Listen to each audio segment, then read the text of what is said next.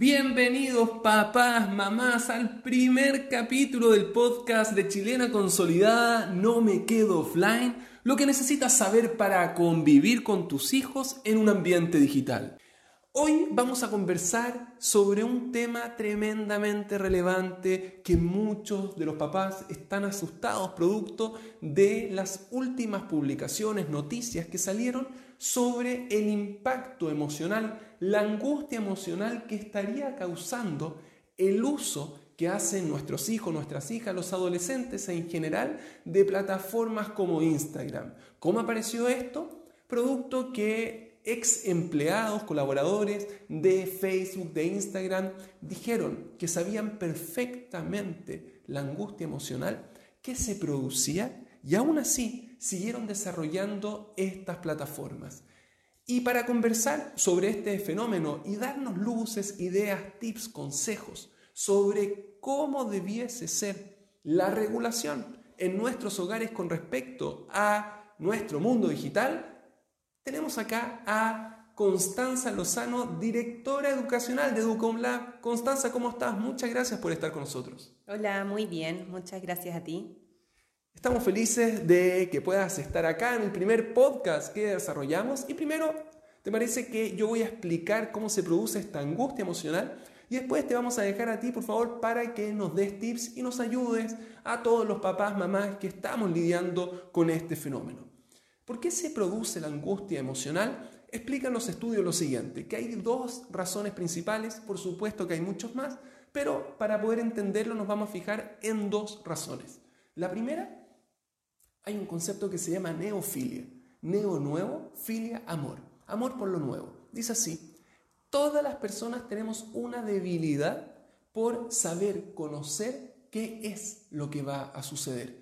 Lo explican de la siguiente forma, dicen que cuando el hombre estaba desarrollándose como un instinto de supervivencia, para no quedarse en la cueva, necesitaba buscar sentir placer por lo que sucedía. Si no hubiese salido a explorar, a conocer otras cosas, se hubiese extinguido como el resto de las especies.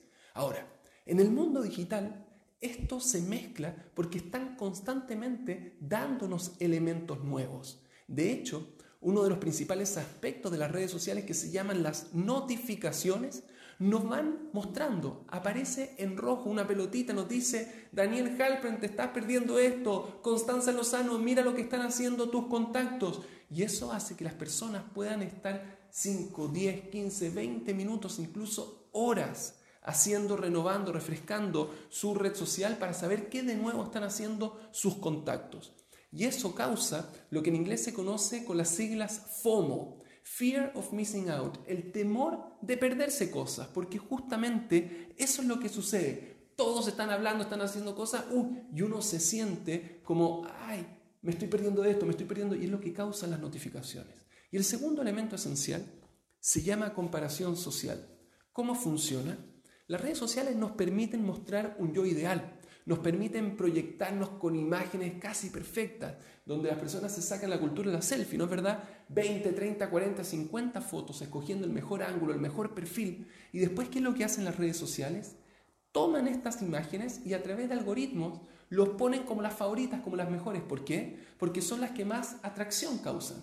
Entonces, ¿qué es lo que sucede? con un usuario, una usuaria que está viendo las redes sociales, es joven, adolescente, y empieza a ver como casi todas las más populares, las mejores son las que tienen los cuerpos perfectos, la foto ideal, el video increíble, excelente, y sienten que ellos carecen de todos esos aspectos positivos. Entonces, si se juntan estos dos fenómenos, que por una parte me focalizo en lo que yo no tengo, y por otra parte me focalizo en lo que el otro, ¿no es verdad? Es más lindo, es más linda, más guapo, más guapa, siento esta angustia emocional. La pregunta es, ¿Cómo lo regulamos? Constanza, cuéntanos por favor, como papás, como mamás, cómo podemos intervenir en este fenómeno.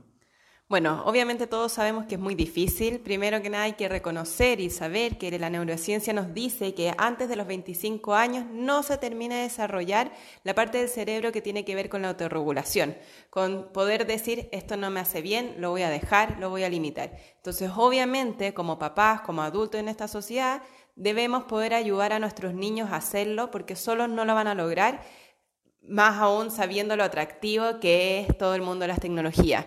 Ahora, creo que para eso, y un poco lo que dicen los estudios, lo que nosotros hemos visto todos estos años, es que hay dos maneras de poder orientar y poder acompañar a nuestros niños. Uno es sacando el máximo de beneficio de las mismas tecnologías.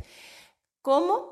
Incluso Apple trae todo lo que tiene que ver con los controles del tiempo, que todos los dispositivos te permiten poder eh, setear tu dispositivo para usarlo en determinados momentos sí, en determinados momentos no.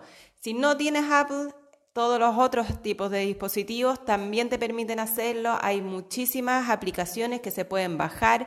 Las más conocidas son Rescue Time, Moment Family, Break Free y otras más que deben estar ahí en estos momentos. Y nos permiten, en el fondo, a priori poder determinar cuánto tiempo queremos pasar en nuestros celulares, en nuestros aparatos digitales. Otra opción es ocupar los teléfonos, las tablets en escala de grises o en blanco y negro es bastante aburrido, pero lo mismo hace que sea menos atractivo y que pasemos menos tiempo conectados. Poner las notificaciones en silencio es una tercera opción, es súper importante cuando estamos, especialmente cuando estamos estudiando, cuando estamos trabajando y necesitamos poner atención, focalizarnos en algo, no tener las notificaciones prendidas, que nos suenen, que nos avisen, porque nuestro foco de atención rápidamente se desvía y no podemos poner atención a dos cosas al mismo tiempo. También podemos eh, dejar la pantalla de inicio solamente con las aplicaciones que son fundamentales, que son esenciales para lo que necesitamos hacer durante el día y todo lo que tiene que ver con lo recreativo, no dejarlo en el inicio, cosa que cuando yo me meto al mapa a buscar una dirección, no termine en Instagram o en Facebook viendo lo último que puso mi amiga o a la persona a la que estoy siguiendo. Ahora, además de utilizar estos beneficios que nos trae el mismo mundo de la tecnología, también tenemos la responsabilidad de educar, de criar a nuestros propios niños o adolescentes en nuestra propia casa. Ahí lo más importante es siempre el ejemplo, demostrarles que no es que solamente yo les digo que la tecnología en exceso hace mal y los mando a hacer deporte, sino que yo también lo hago. No les digo que vayan, tomen la bicicleta y salgan a andar en bicicleta, los invito a una actividad familiar, subamos el cerro juntos, vamos a una playa, descubramos un lugar diferente, así les estoy, por un lado, mostrando lo importante que es para mí el tiempo familiar, la conexión, el conversar, el estar un rato sin tecnología. Y por otro lado, le estoy mostrando que cuando yo tengo tiempo libre, mi primera opción no es irme directamente a las tecnologías, sino que valoro la vía offline y todo lo que éstas nos pueden ofrecer. Muchas gracias, Constanza. ¿Qué puedo más agregar? Extraordinario estos consejos. Por una parte, darle mayor relevancia al mundo offline y por otra, regular el online con los mismos dispositivos como los controles parentales en los teléfonos Apple y para los Android pueden ir a ajustes y ahí en bienestar digital poner límites de tiempo por cada aplicación. Además, explicó Constanza, debemos silenciar las notificaciones, poner los teléfonos en escala de grises y sacar de la pantalla de inicio las aplicaciones que sabemos que nos van a hacer quedarnos pegados, como por ejemplo Instagram. ¿Y les gustaron los consejos? los invitamos a revisar todo el contenido que hemos desarrollado en chilena.cl y en nuestro canal de YouTube Chilena CL Seguros, al igual como este nuevo podcast. A seguir, así que no me quedo offline, lo que necesitas saber para convivir con tus hijos en un ambiente digital. Nos escuchamos entonces en un próximo capítulo. Que les vaya muy bien.